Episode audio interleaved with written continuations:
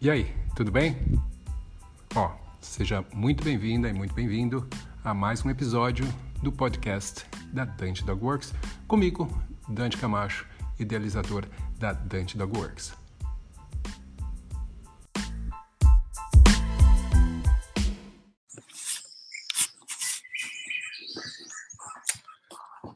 Bom dia, galera. Tudo bem?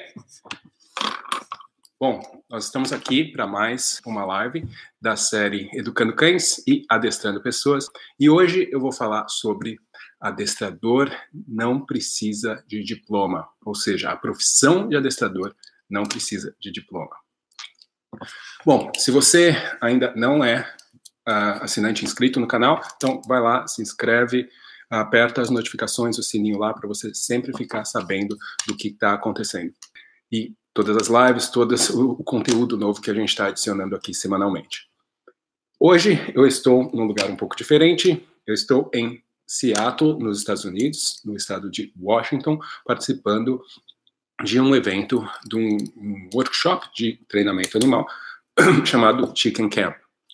Esse já é o meu quinto Chicken Camp Uh, eu achava que era bastante, cheguei aqui, acabei encontrando gente que já está fazendo, uh, participando do seu 13 terceiro Camp, ou seja, para vocês terem uma ideia de como uh, certas experiências de aprendizado elas podem ser enriquecedoras e como é importante a gente estar tá constantemente se expondo a essas situações de aprendizado, né? indo atrás de situações onde a gente pode estar tá, uh, aprendendo coisas diferentes, aprendendo coisas novas, Uh, fazendo network com pessoas que trabalham na área, pessoas que também estudam, pessoas que também estão atrás de conhecimento.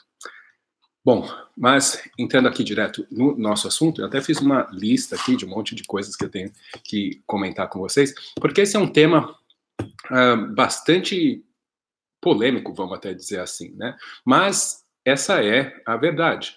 Né? A profissão de adestrador, ela não requer que você tenha, que você tenha qualquer tipo de formação, certo? Você não precisa ser, uh, você não precisa nada, nem ter a escola primária, você não precisa ter colegial, você não precisa ter uh, uma faculdade.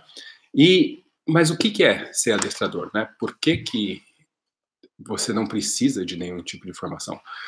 Se você não viu, uh, foi a minha última live eu fiz na semana passada falando exatamente sobre a profissão adestrador. E lá eu explico o que é que é ser adestrador, né? O que que você precisa saber para ser adestrador, o que, que faz um adestrador. São, e é uma profissão que vai, que ela é bastante ampla em relação ao tipo de trabalho que você pode fazer, o tipo de serviço que você pode prestar. O adestrador pode trabalhar de diversas formas, mas, no fim das contas, tudo que a gente está tentando fazer é ajudar os cães e as pessoas a conseguirem conviver melhor, certo? Que os cães uh, consigam uh, se encaixar melhor dentro do convívio do dia a dia com as pessoas, ou que eles consigam entender melhor as funções para quais eles estão sendo uh, utilizados ou criados, o que quer que seja que seja o, o seu objetivo como treinamento, uh, no, no, quesito tipo né, de, de adestramento, uh, o que a gente está tentando fazer é deixar as coisas o mais claro possível para os animais, fazer com que exista uma compreensão uh, muito grande e que, por conta disso, seja mantido o bem-estar da melhor maneira possível. Por outro lado, a gente também tem a questão do treinamento das pessoas, porque as pessoas muitas vezes convivem com os cães e daí a gente precisa educar as pessoas em relação ao que são cães, à natureza dos cães, às necessidades dos cães, e isso também se encaixa aí dentro do que é ser adestrador, do que, o adestrador precisa fazer. Uh, quando a gente fala de possibilidades de treinamento, então existem diversos tipos, como eu já mencionei. Isso quer dizer que ser adestrador pode significar que você tenha que ter um conhecimento muito amplo de diversas uh, áreas dentro do próprio adestramento. Você não precisa saber tudo, na verdade, acho que é bastante difícil, né, uma pessoa saber tudo, mas um, você precisa ter uma noção de diversas coisas e você pode se especializar em algo, uh, em uma área específica. Mas é, um, é, um, mundo bastante amplo, existem muitas uh, diversas opções de, de trabalho. Para dar alguns, exemplos para vocês, a gente tem a, a, ideia de cães de assistência, né, que é um tipo de treinamento um, específico. Lembrando que, independente do tipo de treinamento que você vai estar fazendo, o, os cães eles aprendem da mesma forma, né? O, as leis do aprendizado elas são as mesmas para os cães, assim como são para a gente. Então, independente do tipo de treinamento que você está fazendo, você também precisa ter um conhecimento geral sobre uh, como é o aprendizado dos cães. Mas você pode trabalhar com cães de assistência, ou seja, aqueles cães que vão ajudar pessoas com uh, alguma limitação física, às vezes crianças com, com alguma dificuldade uh, cognitiva, ou você pode treinar cães que vão ajudar pessoas que têm alguma limitação auditiva ou visual, no caso de cães cegos. Você tem cães que são usados como cães de detecção, por exemplo, cães que utilizam seu faro para encontrar drogas, encontrar bombas, para encontrar pessoas. Você tem cães que são utilizados como cães de guarda, cães da polícia.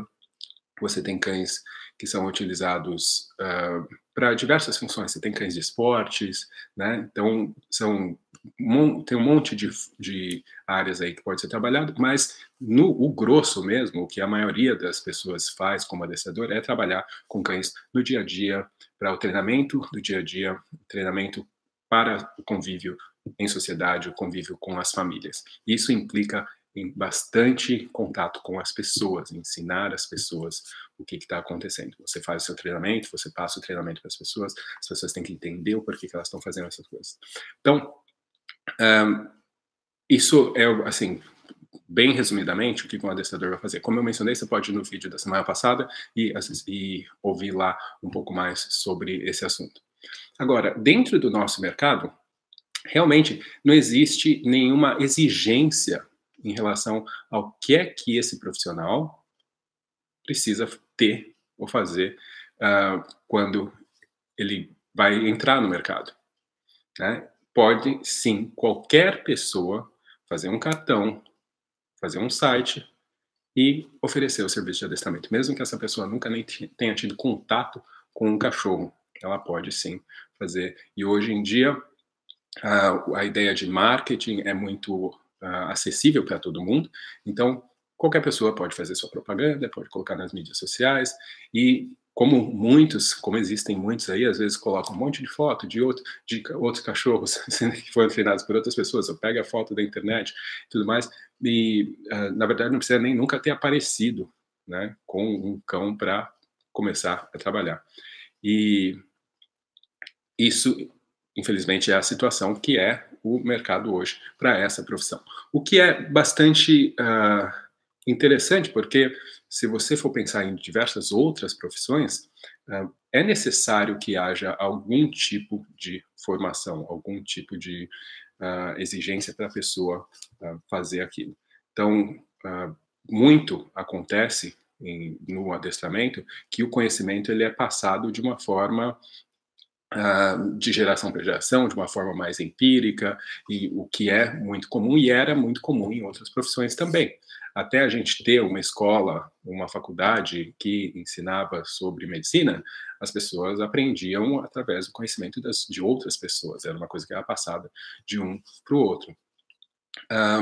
Daí, com, a, com o avanço né, da ciência, começou-se então a exigir que alguns conhecimentos mínimos fossem uh, necessários e que conseguisse realmente o que está sendo feito conseguisse ser provado.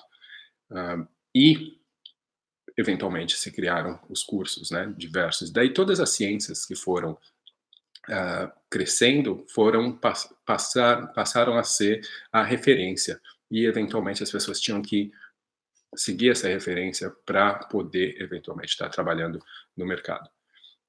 Dentro do adestramento, e, e talvez no Brasil alguma outra profissão, mas uh, cada vez mais você precisa de um conhecimento, no mínimo técnico, né, uma graduação técnica para fazer qualquer coisa, uh, dentro do adestramento, a ciência ela já existe para comprovar como funciona, para explicar como funciona o adestramento mas ainda não existe nenhum tipo de certificação, nenhum tipo de exigência, certo? Qualquer pessoa, como eu mencionei, pode trabalhar com adestrador, como adestrador. O que faz com que esse mercado seja extremamente perigoso, certo? Para quem está trabalhando, porque se você não tem experiência, você não sabe o que você está fazendo, você está se colocando em risco também, mas especialmente para os cães e para as pessoas que são clientes desses, desses pseudo-profissionais que estão aí no mercado sem realmente uh, saber o que está acontecendo, saber o que, que eles estão fazendo. Essa é a realidade que a gente vive. E por quê?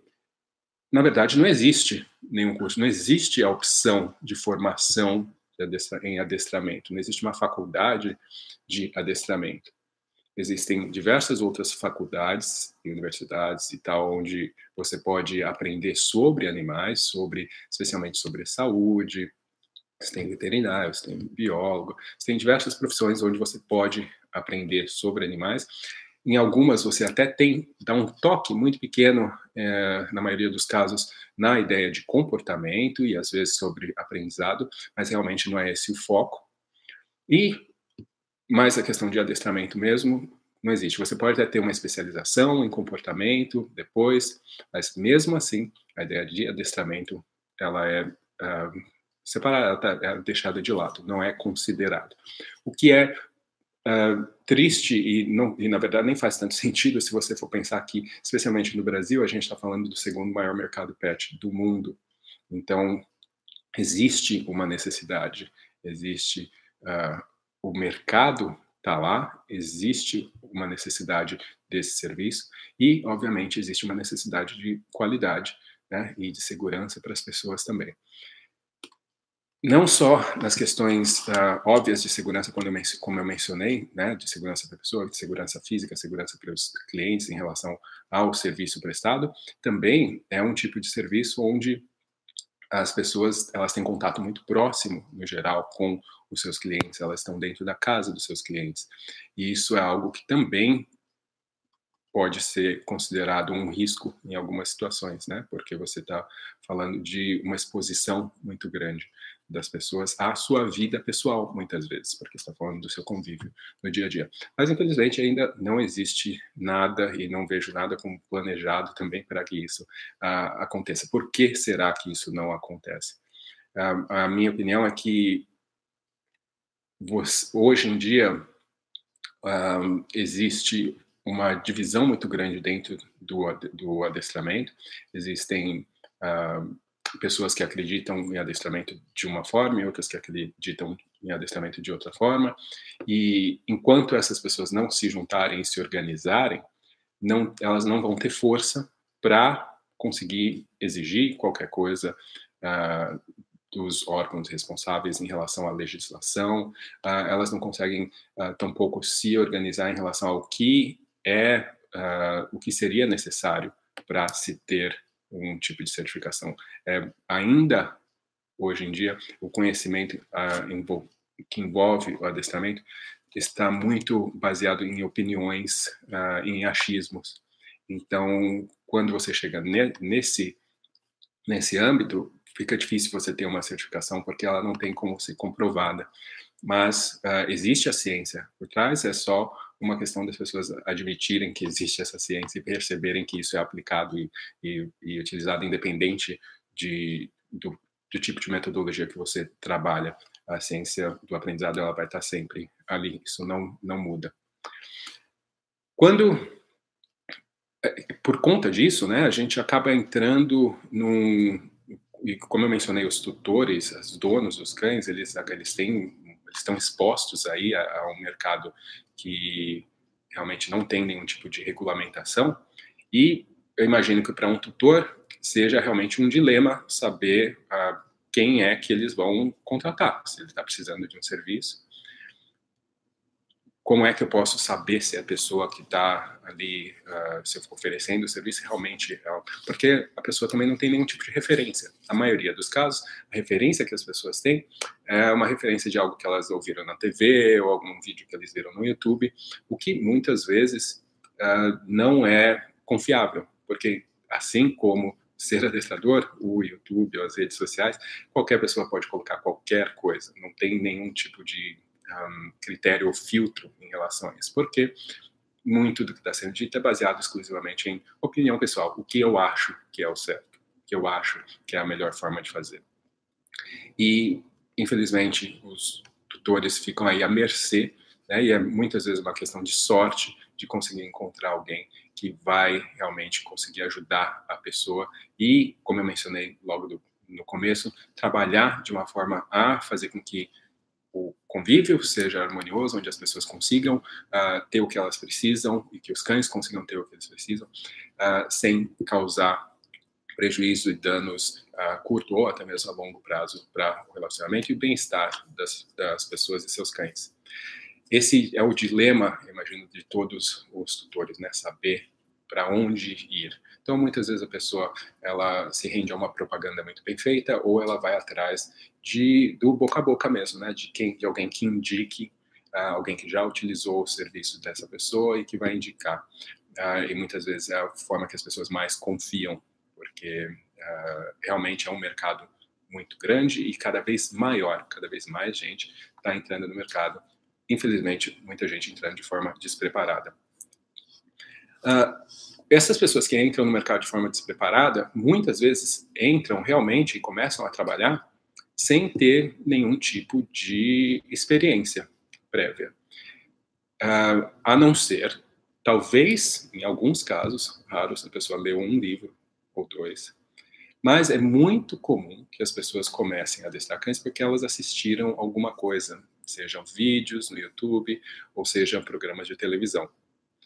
E, obviamente, quando a gente está falando de um vídeo promocional ou um programa de televisão, a gente está falando de conteúdos que são feitos para chamar a atenção das pessoas, são feitos para causar drama para fazer com que as pessoas uh, realmente se engajem naquilo.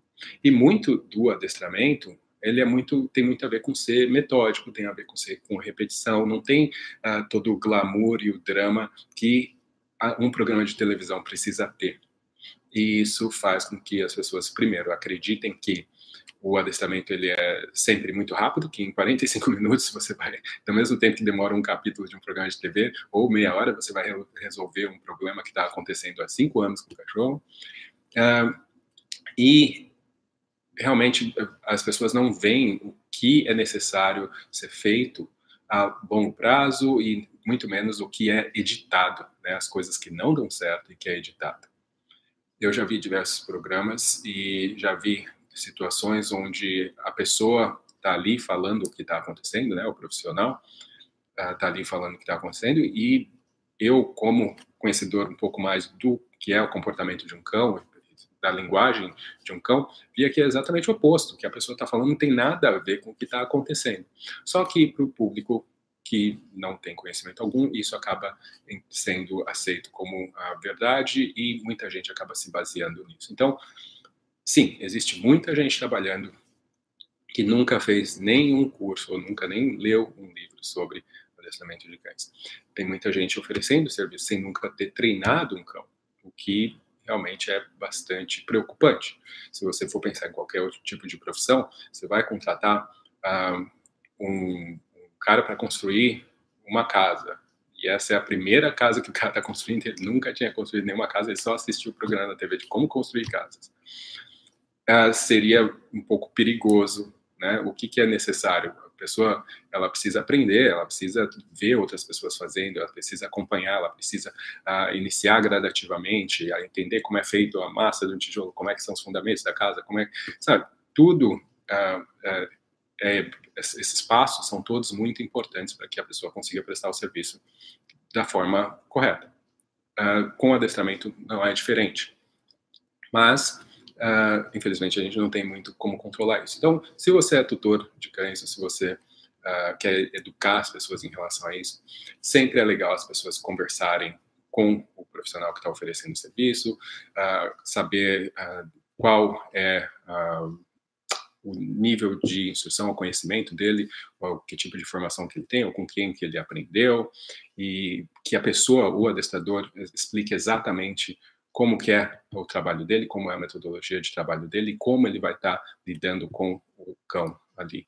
E, e, esse é o mínimo, né, que a pessoa tem que saber, pelo menos conseguir explicar o que que ela está fazendo, o porquê que ela está fazendo aquelas coisas, uh, mesmo a gente sabendo que essa explicação muitas vezes pode ser uh, simplesmente fantasiosa, né? A pessoa pode achar que ela está fazendo, ela pode inclusive acreditar mesmo que ela está fazendo aquilo por certas razões e serem razões que realmente são mera fantasia. Muita gente inicia sozinho e, pasmem, tudo isso que eu estou dizendo aqui são coisas que não são exclusividade do Brasil. Na verdade, a maioria, a maior parte dos países do mundo estão na mesma situação que a gente, onde não existem certificações que são reconhecidas globalmente, ou seja, pelo menos em todo o país, certo? A maior parte dos países do mundo. Ainda existem alguns lugares onde isso está começando a ser mudado, onde para trabalhar, mesmo de forma voluntária no adestramento, você precisa ter algum tipo de certificação, por menor que ela seja, sabe? Mesmo que seja um curso de fim de semana, para você ter uma ideia das bases do que é o aprendizado.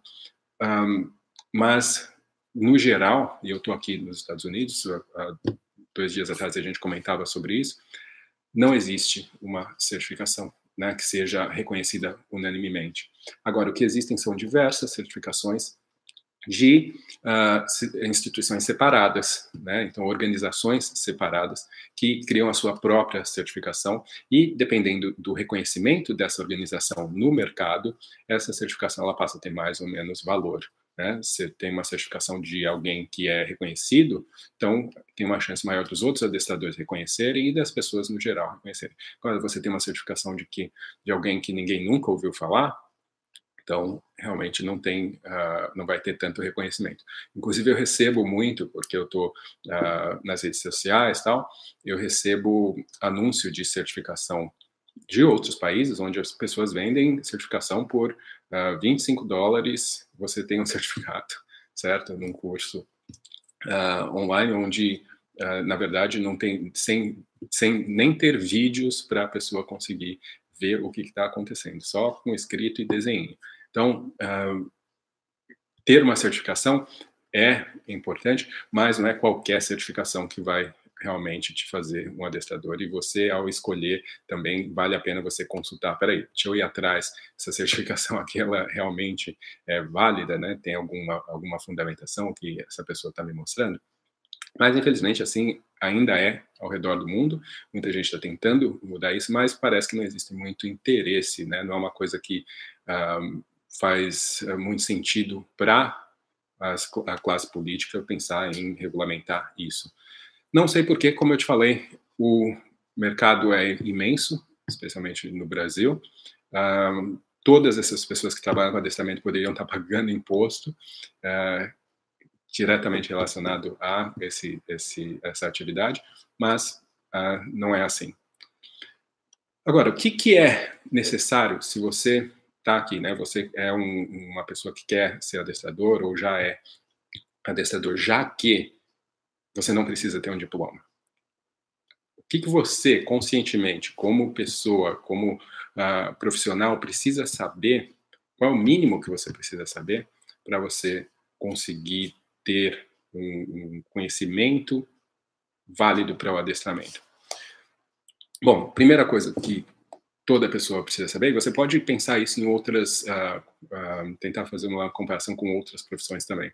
Então, imagina, a gente está ensinando, né? Nós somos professores, de uma certa forma, como adestradores, nós somos professores. Então, imagina que a gente está falando de uma pessoa que também é professor de uh, crianças, tá? Primeiro, com cães, eu preciso saber sobre etologia, tá? E o que, que é etologia? É o estudo, realmente, do que é o cão, do comportamento dos cães. E como que uh, a evolução dos cães faz com que eles sejam o que eles são hoje, como que a gente explica os comportamentos do cão de uma forma que não tem a ver com o, o temperamento individual daquele daquele animal, tem a ver com a sua carga genética, tem a ver com a, propósito pelo qual ele foi criado, tudo isso é muito importante a gente conseguir entender. Saber um pouco mais sobre cachorro, né? sobre o que é o cachorro, você conhecer um pouco mais sobre a história também, né? sobre como que os cães vieram a ser domesticados, como que esse processo aconteceu. Um, e isso não tem a ver só com curiosidade, porque todo conhecimento sobre comportamento, sobre a evolução, sobre a, a genética, sobre os propósitos de, dos cães é algo que você, como adestrador, utiliza uh, o tempo todo dentro do seu adestramento, porque isso vai servir como uma forma de guiar os, as suas ações como adestrador.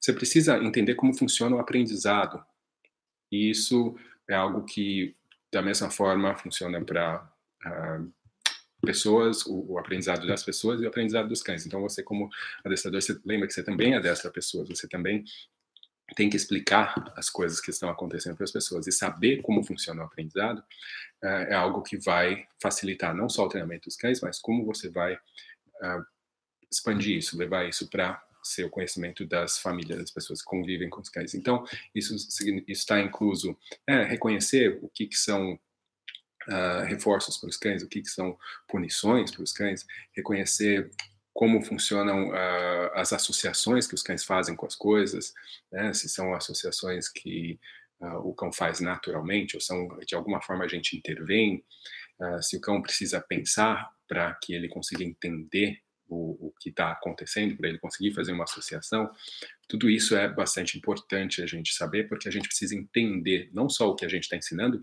mas muitas vezes o que o cão já está fazendo. Por que, que ele está fazendo uma coisa, você tem que entender por como que ele aprendeu isso, como que foram feitas essas associações, como que ele chegou nesse comportamento que a gente está vendo ali. E se você não sabe, tudo que você faz é focar em tentar uh, parar algum comportamento, falar, não, isso daqui está errado, eu tenho que parar isso. E, e, tentar ficar justificando com ideias que muitas vezes são erradas, às vezes então, tem a ver com tentar culpar o animal por um comportamento, às vezes, natural dele, ou totalmente justificado, pensando se, você levar em consideração o local, a situação que o animal está. Isso leva também a gente a ter que entender um, um pouco mais sobre a biologia desse animal, entender como esse animal funciona fisicamente, como funciona o estresse para esse animal, como funciona o corpo desse animal, como fisicamente esse animal funciona e como isso vai estar influenciando o comportamento dele. E como o comportamento dele também pode influenciar o físico. Então, Uh, isso é algo que a gente precisa saber. A gente precisa saber sobre linguagem, a comunicação dos animais. Né? Não adianta querer, como eu estava mencionando, pensar tudo isso, você, pode comparar com um professor infantil. Né? Não tem como um professor ser um bom professor se ele não entende linguagem das crianças. A criança às vezes não fala e ele tem que entender, peraí, a criança está fazendo isso, isso geralmente significa que ela está com dor, ou isso significa que ela quer alguma coisa, ou isso, né? Então, a, se a pessoa está lá cuidando da criança, ela não faz a menor ideia de como uma criança se comunica, porque é diferente o jeito que uma criança se comunica e um adulto certo? Então, uh, esse tipo de comparação ajuda você a ter essa percepção. Puts, no, a criança não fala do mesmo jeito que o adulto, ela não se expressa da mesma forma. A gente tem que entender a linguagem dela para a gente conseguir educá-la, certo? Quando eu falo de uh, desenvolvimento, a gente tem que entender, peraí, que idade tem essa criança? O que, que uma criança de tal idade faz? O que, que é normal, certo? Isso é a mesma coisa com o cachorro. A gente ficar tendo a expectativa de que o cão tem que entender o que a gente quer e ele tem que uh, se adaptar às nossas ideias, é algo que com certeza gera bastante estresse para o animal e frustração para as pessoas. Então a gente tem que partir do princípio que a gente primeiro tem que entender aquela espécie para a gente poder então fazer o nosso adaptar o nosso treinamento para que a partir do ponto de vista dele, ele consiga então se adaptar para o nosso mundo, para o que a gente está precisando, para o que a gente quer ensinar. E também a pessoa tem que ter um conhecimento sobre como trabalhar a modificação comportamental, como funcionam os processos de modificação comportamental, certo? Então, como que eu vou mudar a opinião de um cão em relação a alguma coisa? Se o cachorro tem medo de alguma coisa, como que eu posso ajudar esse cão a ter menos medo daquilo? Se o cachorro tem uh, se ele, se ele, tem um problema, por exemplo, é muito comum ele querer guardar algum recurso, né? Ele, ah, ele rosna quando ele está com brinquedo, ou ele não desce da cama ou do sofá quando eu quero e ele tenta me morder. Uh, eu tenho que entender como que eu trabalho modificação comportamental. Primeiro, eu tenho que ter todo o conhecimento anterior, eu tenho que entender sobre linguagem, eu tenho que entender sobre comportamento natural dos cães para eu saber entender o problema primeiro e daí entender como que eu vou trabalhar a modificação desses comportamentos. E daí uma questão de realmente uh, estar atualizado em relação à ciência do aprendizado e como que a gente pode utilizar modificação, como as técnicas diferentes de modificação comportamental, comportamental para o que a gente precisa. Entender também as diferenças dessas técnicas e onde cada uma se encaixa da melhor forma. Saber tudo isso é o básico, né? o que todo mundo deveria saber se você pensa em trabalhar com adestramento. Agora, isso não significa que você fazer um curso onde tem tudo isso vai ser o suficiente para sempre, você nunca mais vai precisar aprender nada. Vide eu tá aqui, eu estou aqui nessa, nessa semana, até quinta-feira. Um, na, quinta, na sexta, sábado e domingo, eu vou para uma conferência de adestramento, a Clicker Expo, onde vai estar tendo palestra de diversos profissionais do mundo inteiro. Depois eu vou para Nova Orleans, tem um outro evento lá também relacionado a cães. Então, é uma coisa que é constante. A sua atualização, ela tem que ser constante. Por quê? Porque constantemente o mundo está evoluindo e a ciência está evoluindo. Cada vez, a cada dia, aparece um novo estudo que te mostra algo diferente em relação a o que a gente conhece em relação a cães. Isso faz com que a gente possa, então, melhorar nosso trabalho, adaptar o que a gente está fazendo, de forma a se encaixar agora com esse novo conhecimento. Esse conhecimento, né, ou essas oportunidades de aprendizado, é algo que a gente tem que estar atrás. E muitas vezes, infelizmente, isso não é algo que é tão fácil. A gente pode encontrar alguns uh, cursos uh, no Brasil uh, que são es escassos, né, são poucos, pelo menos de profissionais reconhecidos e profissionais que realmente tenham, estejam atualizados. Então, muitas vezes, isso é o que eu tento fazer.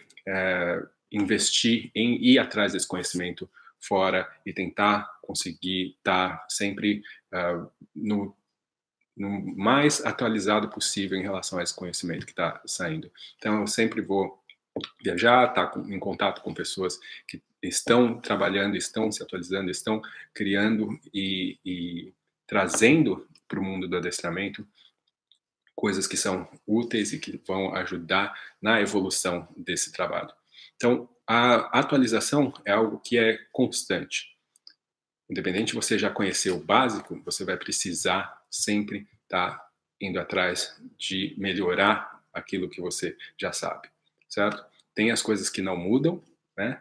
Mas mesmo essas coisas, muitas vezes você acaba podendo ter adicionado ao seu conhecimento novas coisas que você não sabia. Linguagem canina, por exemplo, é uma dessas coisas. A gente pode ter um conhecimento básico, mas quanto mais você estuda, mais você vê que existem mais detalhes, existem mais nuances que são importantes a gente saber. Um, é a mesma coisa que comunicação entre as pessoas, né? Você pode aprender uma língua, uma outra língua, mas para você se tornar fluente nessa língua, leva um tempo, leva a prática, você tem que conhecer mais, você tem que ter mais contato.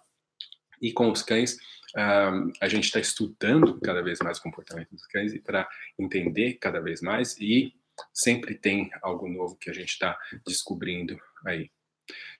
Para gente um, conhecer uh, mais sobre as coisas que estão acontecendo, para a gente conseguir se atualizar, uh, como eu mencionei, é difícil. Eu não sei quanto esse ano que passou agora, quanto que eu gastei em atualização, em cursos, em, em viagens, para conseguir mais uh, conhecimento. Com certeza foi muito. É, um, e esse ano agora já está já tá começando com isso também. Tem mais coisas planejadas, porque eu reconheço que isso é o que um, me faz permanecer uh, dentro do mercado como uma referência dentro da, do, do adestramento.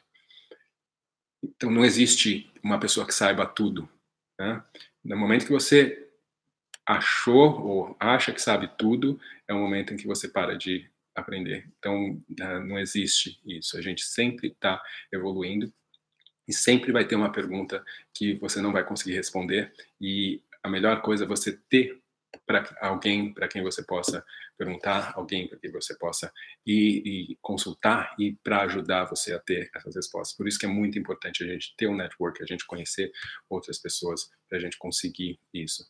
Mas, como eu mencionei, eu busco uh, sempre uh, ir atrás do melhor conhecimento possível. Muitas vezes isso está fora uh, e através dessas viagens, através às vezes de algum curso online que eu faço, ou de vários, ou de livros novos que saem, ou de estudos novos que saem, eu tento trazer isso para o meu conhecimento e eventualmente compartilhar isso também com vocês aqui ou com os meus alunos dos meus cursos também. Agora, vamos pensar que você está tentando, você está querendo começar dentro desse mundo do adestramento. Você é passeador ou você é qualquer profissão que você tenha. Na verdade, isso é uma outra coisa interessante.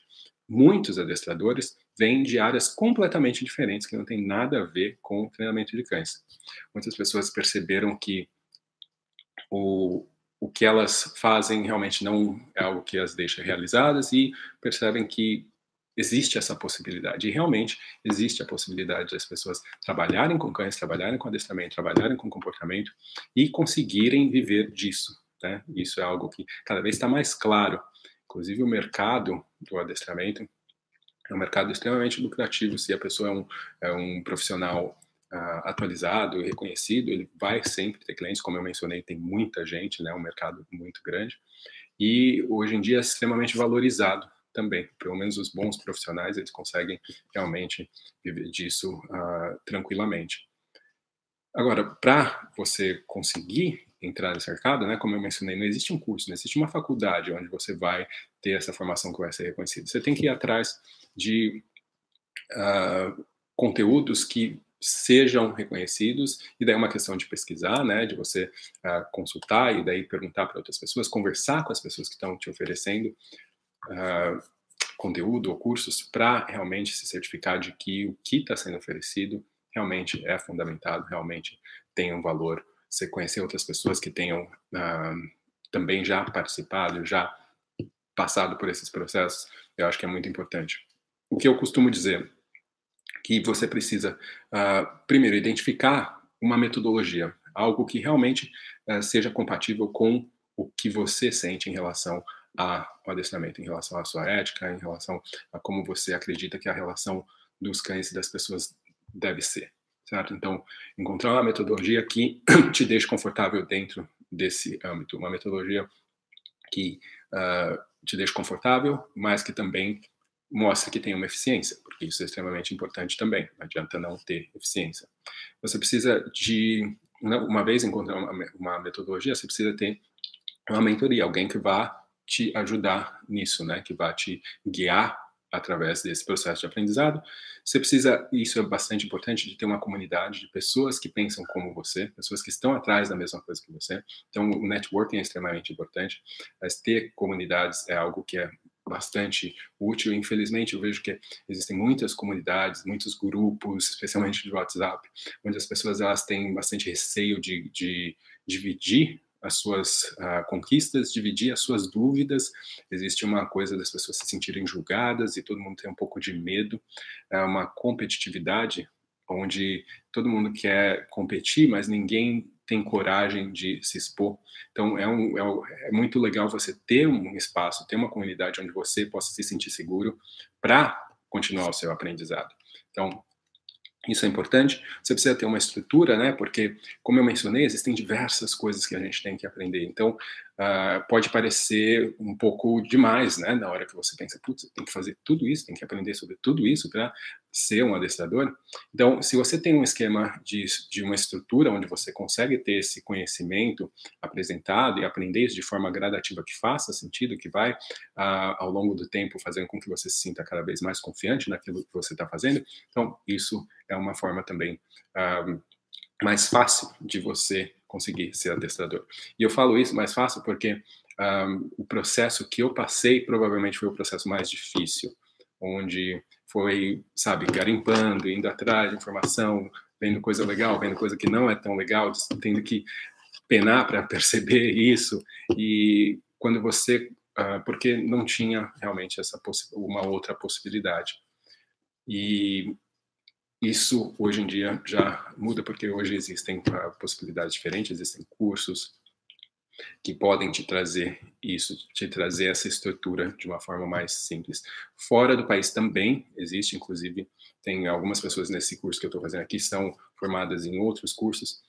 Infelizmente, o custo ainda é muito elevado, né? Existe um curso aqui que algumas pessoas estavam uh, uh, comentando que fazem, onde você vai gastar pelo menos 25 mil reais para você poder ter essa formação, fora as suas, seus custos de viagem e hospedagem, porque existe uma parte prática onde você tem que ir lá com o seu cão também. Então, existe é um, é um custo que para muita gente não é uh, não é real, não é algo possível. Então, além de também existem a questão de linguagem, né, da língua da, de esses cursos não serem apresentados em português. Então, fica muito difícil para a maioria de nós conseguir realmente ter acesso a isso.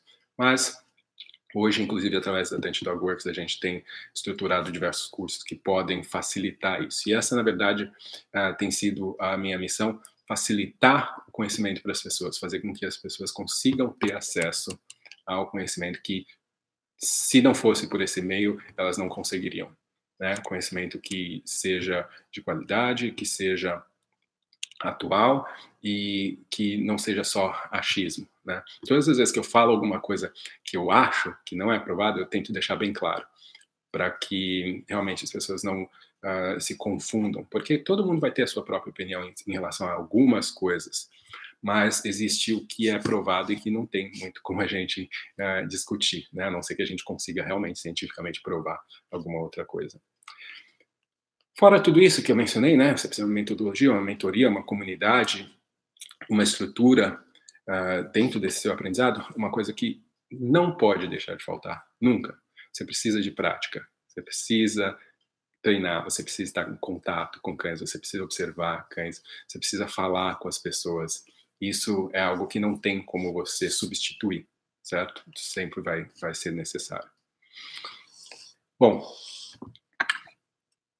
como eu mencionei no começo, infelizmente, não precisa de nada para ser adestrador.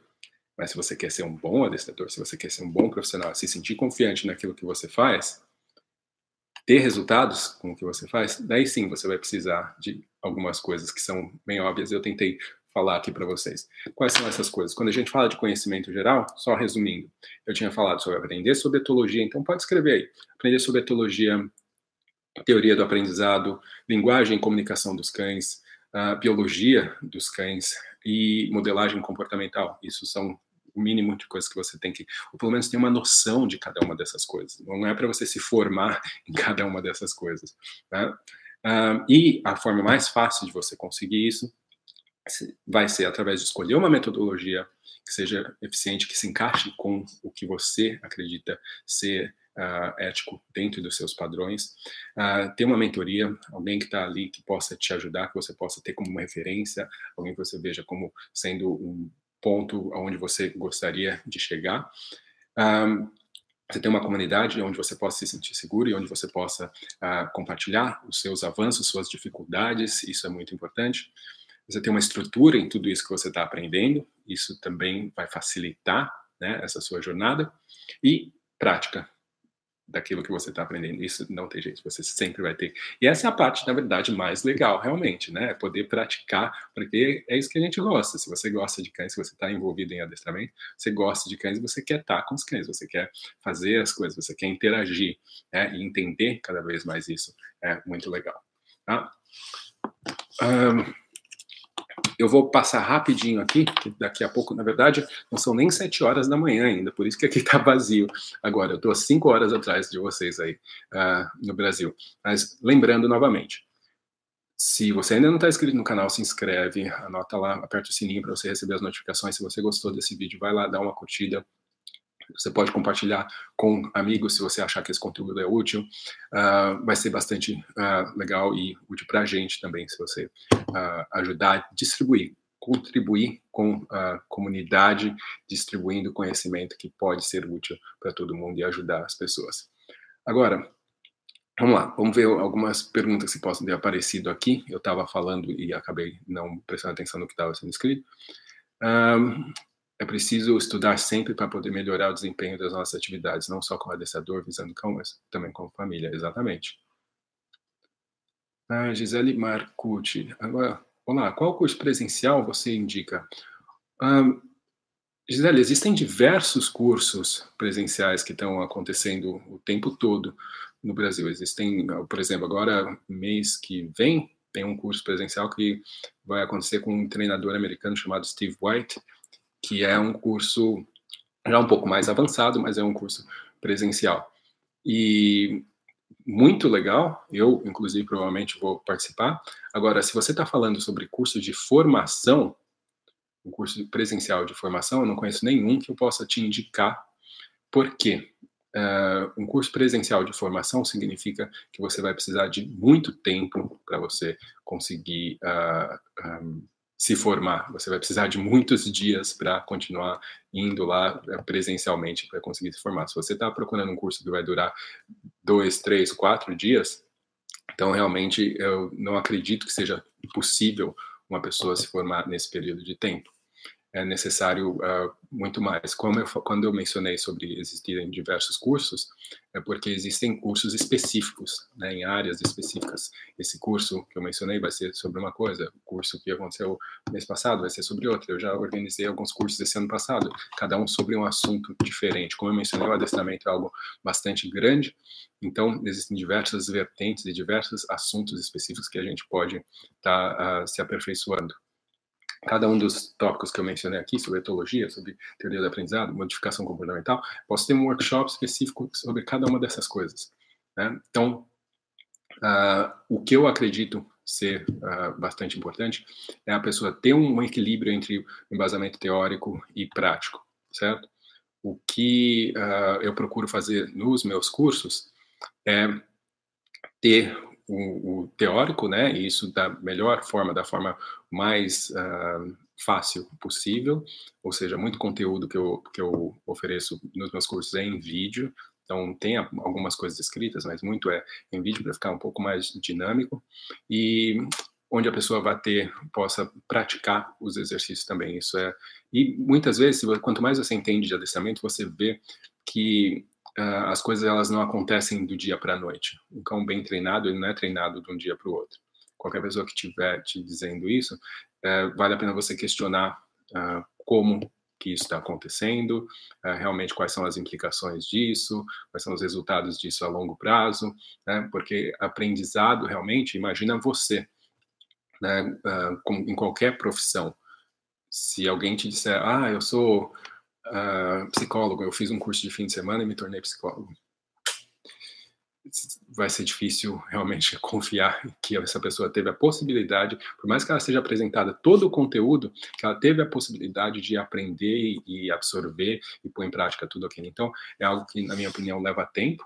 Um, ah, o que eu proponho é que a pessoa faça um curso que vá durar um período mais longo de tempo e que dentro desse curso ela tenha a possibilidade de fazer práticas onde ela consiga ter um feedback em relação ao que, que ela está fazendo e ao longo do tempo ela ir evoluindo assim, tá?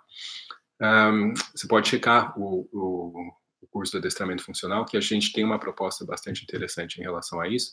E nesse ano agora de 2020, ainda mais a gente está prestes a lançar o, o Adestramento Funcional 2.0, onde tem uh, mais, além de mais conteúdo também, mais possibilidades de prática, tem várias surpresas, várias coisas bastante interessantes que podem ajudar aí você a conseguir uma formação. Mas não espere que você vai conseguir uma formação em um fim de semana ou em quatro, cinco dias, porque realmente você pode até conseguir um diploma, mas não existe garantia nenhuma de que você vai aprender e sair de lá segura, sabendo o que você está fazendo, tá? Um, tá, tá, tá, É exatamente isso. A ideia de deixar cartão, às vezes, porque tem muita gente que trabalha com adestramento que não é nem um pouco profissional. Então, desde não saber o que está fazendo até não saber como se portar como um profissional. Então, a gente tem que levar um, isso muito a sério, né? Como a gente uh, age em relação com as, com as pessoas para quem a gente está prestando o nosso serviço. Uh, qualidade de prestação de serviço, isso é algo que deve fazer parte do, do know-how de qualquer uh, profissional. Michel Douglas Souza pergunta: em média, quantas sessões de, uh, por cachorro são indicadas para adestramento? Essa é uma boa pergunta, porque que, que acontece? O que, que é o adestramento? Né? Para cada pessoa vai ser uma coisa diferente, objetivos são diferentes. Então, e para cada cão, cada cão vai aprender também de forma diferente. Então, se eu perguntar para você quantas aulas vão ser necessárias, eu não sei se você tem filho, mas vamos supor que você tivesse um filho de seis anos que acabou de entrar no pré. Quantas aulas vão ser necessárias para o seu filho aprender a escrever? Algumas pessoas vão falar, ah, ele vai precisar passar dois anos algum, mas mesmo dentro desse período, algumas crianças vão aprender mais rápido, outras vão aprender mais devagar. Isso vai depender do histórico, se essa criança já fez coisas antes, se ela nunca fez nada. Vai aprender se essa criança fica bem na escola, se ela fica uh, mal durante o período que ela está na escola, ela não gosta de estar tá lá, ela fica com medo, ela sofre bullying dos amigos. Tudo vai influenciar o tempo que cada um vai precisar para aprender. Né? Então, uh, no adestramento é assim também. A gente não pode colocar um, um período de tempo onde a gente vai uh, dizer que o adestramento vai durar antes de conhecer claramente a situação e mesmo assim, mesmo conhecendo, fazendo um prognóstico, né, beleza, eu visitei lá, sei qual é a situação, conheci o cachorro, vi o que as pessoas precisam, converso com as pessoas e tento criar um plano e falar, ó, vamos trabalhar por tantas, tantas semanas, tantas aulas, tal. Mesmo assim, não existe garantia nenhuma de que o cachorro vai conseguir seguir esse seu plano. A gente faz o prognóstico da melhor forma que a gente pode, mas não existe um para todos. Cada situação é diferente, certo? Eu posso ter um filhote, o treinamento é diferente, posso ter um cão adulto, posso ter uma questão específica que o meu cão precisa ser treinado e tem outros que precisam aprender um monte de coisa. Então, não faz sentido a gente ter um, um período específico de treinamento, a não ser que a pessoa trabalhe de uma forma onde ela sempre vai ensinar a mesma coisa para os mesmos cães e vai utilizar dos métodos qualquer que for necessário para conseguir alcançar aquele, aqueles comportamentos. Isso é o que muita gente ainda faz, inclusive. Ah, eu vou treinar seu cachorro em três meses, ele vai aprender isso, isso, isso, isso. Nem importa se a pessoa quer que aprenda isso. A pessoa queria que aprendesse outra coisa. Não, ele aprende isso, isso, isso, isso, nesse período de tempo. E daí o treinador se depara com um cachorro que talvez não seja o, o, cachorro que se sente mais à vontade com o treinamento, ou é um cachorro que tem algum outro tipo de dificuldade, e o adestrador se sente, então, ali uh, pressionado por conta desse tempo a conseguir resultados, e daí ele vai começar a usar de metodologias ou forçar aquela situação, o que pode ser bastante prejudicial para o cão também. Um, Nayara Lima, indica ah, conteúdo científico. Eu acredito que, olha, hoje em dia, para quem está aqui na internet, um, hoje é muito mais fácil a gente conseguir. Eu acho que tem umas duas pessoas perguntadas sobre a questão de conhecimento científico, sobre adestramento, sobre treinamento animal. Na verdade, o ideal é a gente procurar sobre treinamento animal, não necessariamente sobre adestramento de cães. Existem uh, diversos livros que são que estão disponíveis, mas infelizmente sobre uh, comportamento a maioria ainda vai estar em inglês, tá? Você pode encontrar algumas coisas, eu não sei assim de, de cabeça falar título ou, ou nome de, de autor em português, mas é possível que você encontre, mas eu faz, faria buscas relacionadas ao treinamento animal, não diretamente ligado ao treinamento de cães, tá? Porque daí você vai ter uma probabilidade maior de estar uh, pegando informação com uma fundamentação científica, né? Onde você vai estar falando de pessoas, livros que estão relacionados a treinamento de animais em zoológico, um, outros tipos de espécies, porque daí o foco realmente não é tanto nessa questão de mitos ou de relacionamento, porque tem a ver mais realmente com a ciência do aprendizado mesmo. Então, isso seria a minha dica aí. Tem um livro novo, se você uh, em inglês, inclusive, que saiu agora há pouco, deixa eu até ver aqui no, no Instagram, porque eu vi que lançou agora, vai lançar esse mês, que é realmente um que eu indicaria aí, porque é um profissional que eu admiro bastante, que chama The Eye of the Trainer. E eu vou colocar aqui para vocês. Ninguém tem esse livro ainda, porque ele está lançando agora, essa semana. Eu tenho o nome aqui, eu estou escrevendo, e o nome do autor também. Tá? Uh, qual a idade limite para começar a adestrar? Não existe idade limite desde que exista, saúde. Tá? Óbvio que existem limitações físicas quando o cachorro é muito velho, às vezes algumas limitações cognitivas também. A gente tem que observar caso a caso. Mas uh, é a mesma coisa que quem perguntou? Saulo, né?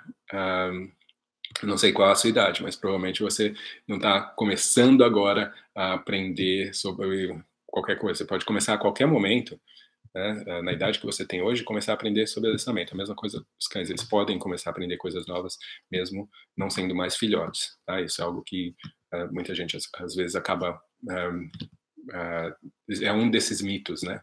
Que o cachorro não aprende quando ele é muito filhote, que só pode aprender, ter aula a partir de seis meses, e que o cachorro velho não aprende, tá? É, tudo realmente são mitos.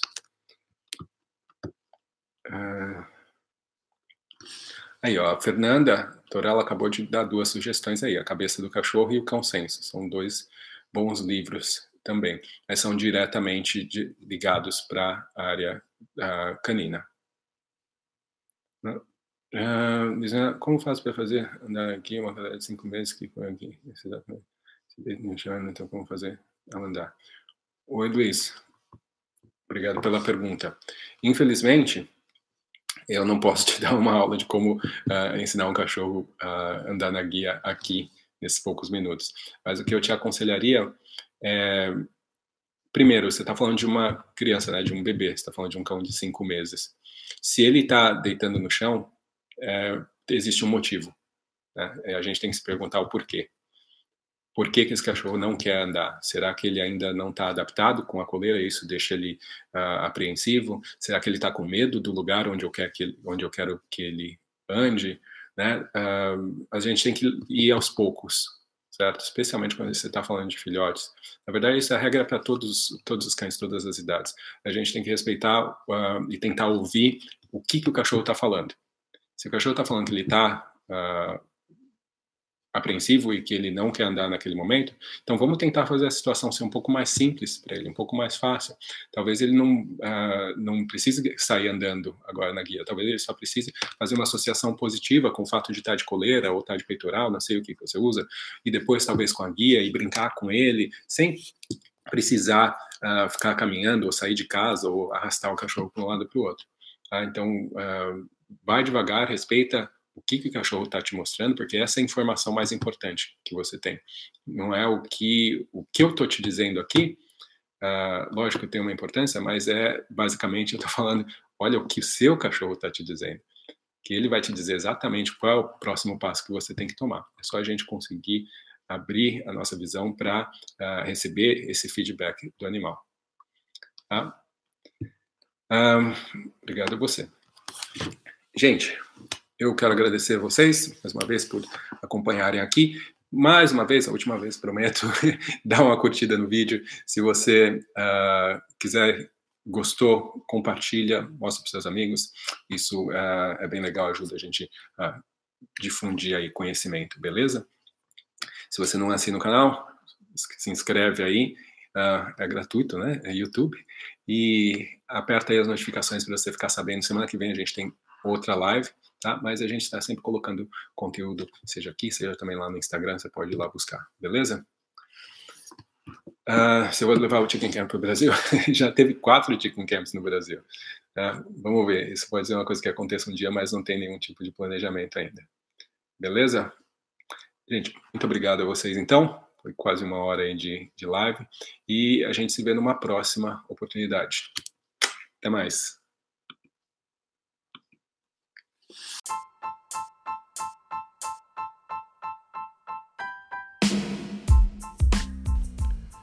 Então, pessoal, esse foi mais um episódio do podcast da Dante Dog Works. Espero que vocês tenham gostado. Se vocês querem mais informações sobre a Dante Dog Works, sobre os cursos da Dante Dog Works, é só entrar no site www.dantecamacho.com e lá você vai saber um pouco mais sobre mim, sobre a minha história e também sobre os cursos aí que a gente tem disponível. Eu espero vocês no próximo episódio, então, até mais, um abraço.